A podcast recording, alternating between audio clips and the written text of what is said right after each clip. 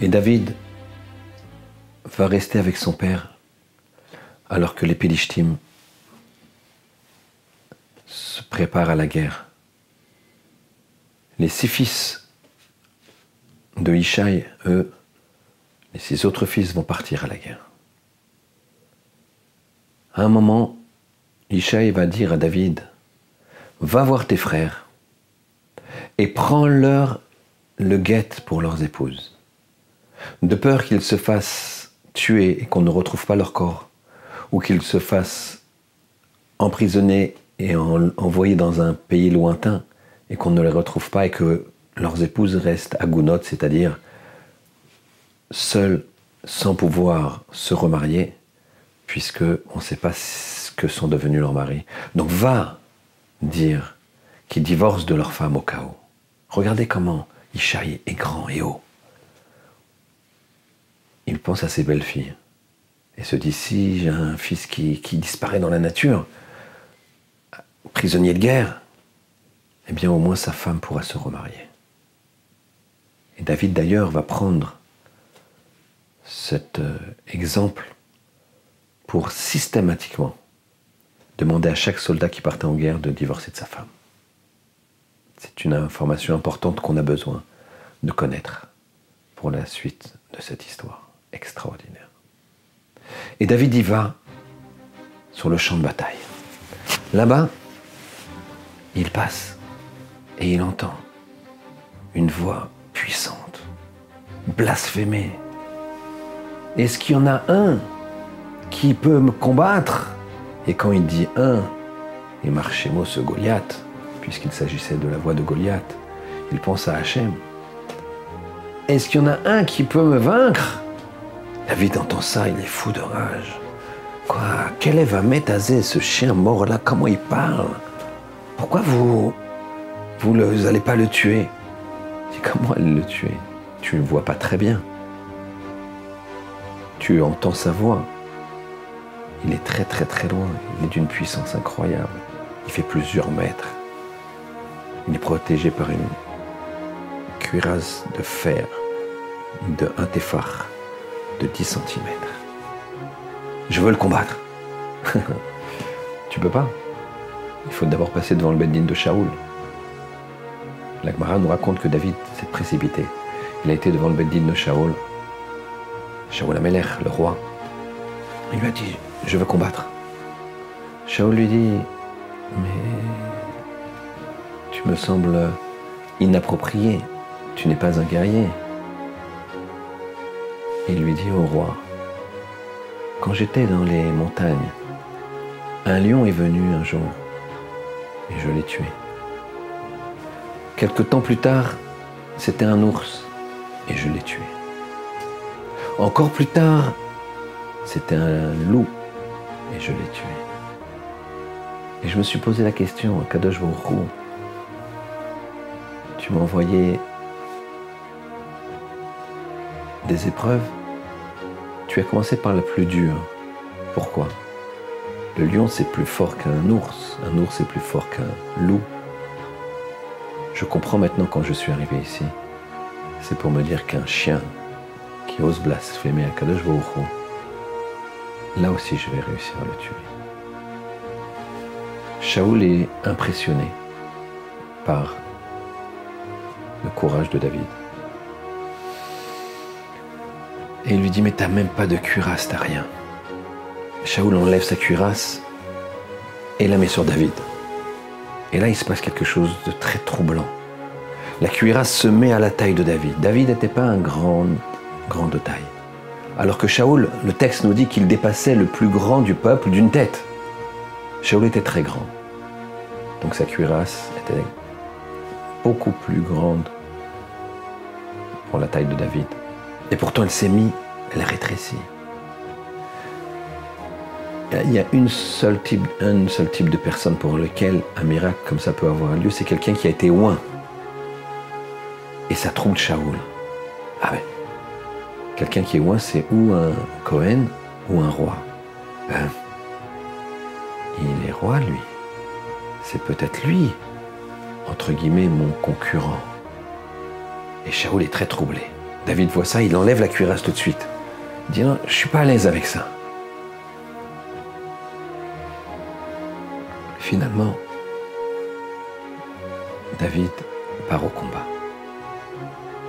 Il part au combat et il s'avance dans la plaine et devant lui une montagne.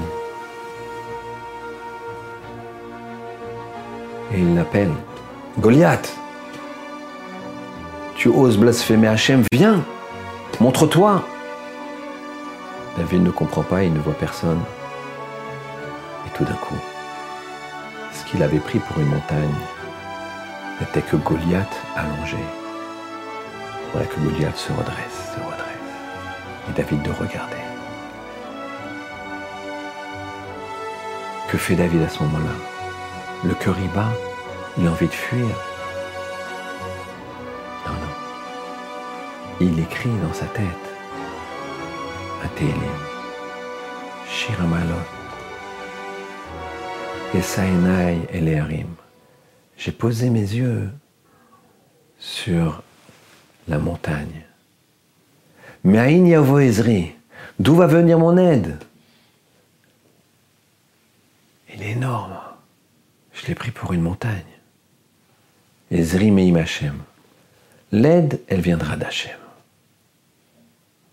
Chacun connaît l'histoire, il prend une pierre dans sa fronde, il la jette.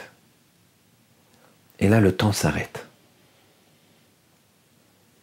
Il faut savoir que dans les cieux, vous avez ce qu'on appelle, des princes tutélaires de chaque élément. Le Nefesh Araïm dit que même sur chaque grain d'herbe, il y a un ange qui dit pousse, pousse. Et il y a des princes tutélaires sur des groupes, comme par exemple le prince tutélaire de la pierre et le prince tutélaire du fer. Et voilà que,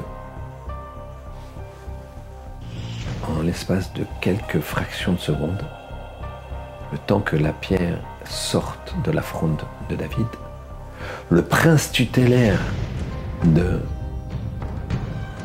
la pierre s'adresse au prince tutélaire du fer et lui dit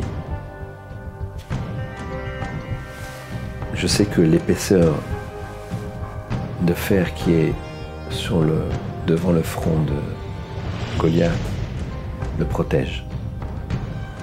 Même si la force avec laquelle a envoyé David, cette pierre ne pourra pas tuer Goliath. Mais je te propose dit le prince tutélaire de la pierre, de faire Kiddush en laissant cette pierre. Ouvre-toi et laisse cette pierre rentrer dans le front et tuer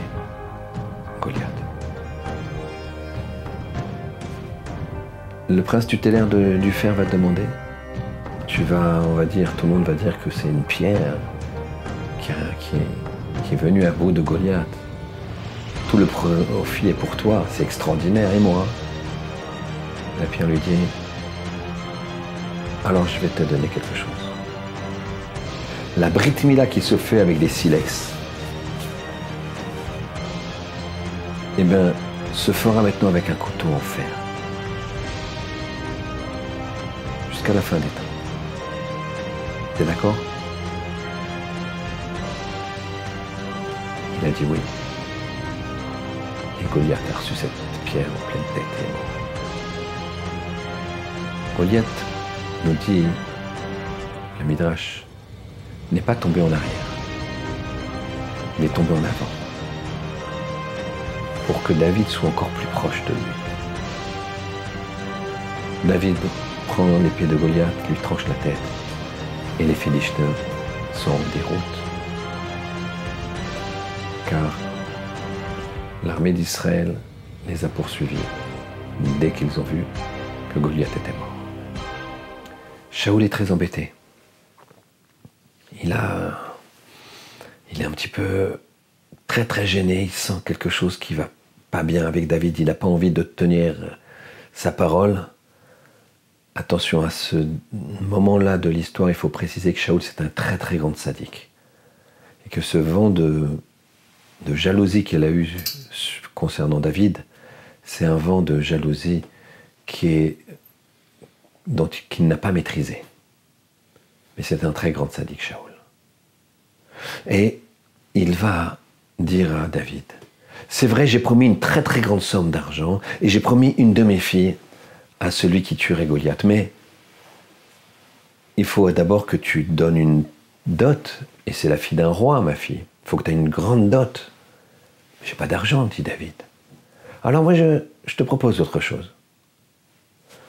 Tu vas dans le camp des Philistines et tu me ramènes 100 orlats, 100 prépuces de Philistines que tu auras tués. C'est ça la dot, pour montrer que tu es vaillant. Imaginez, c'est comme si on demande à quelqu'un d'aller en plein camp du Hamas et d'arriver avec 100 euh, trophées. Il signe son arrêt de mort. Que va faire David?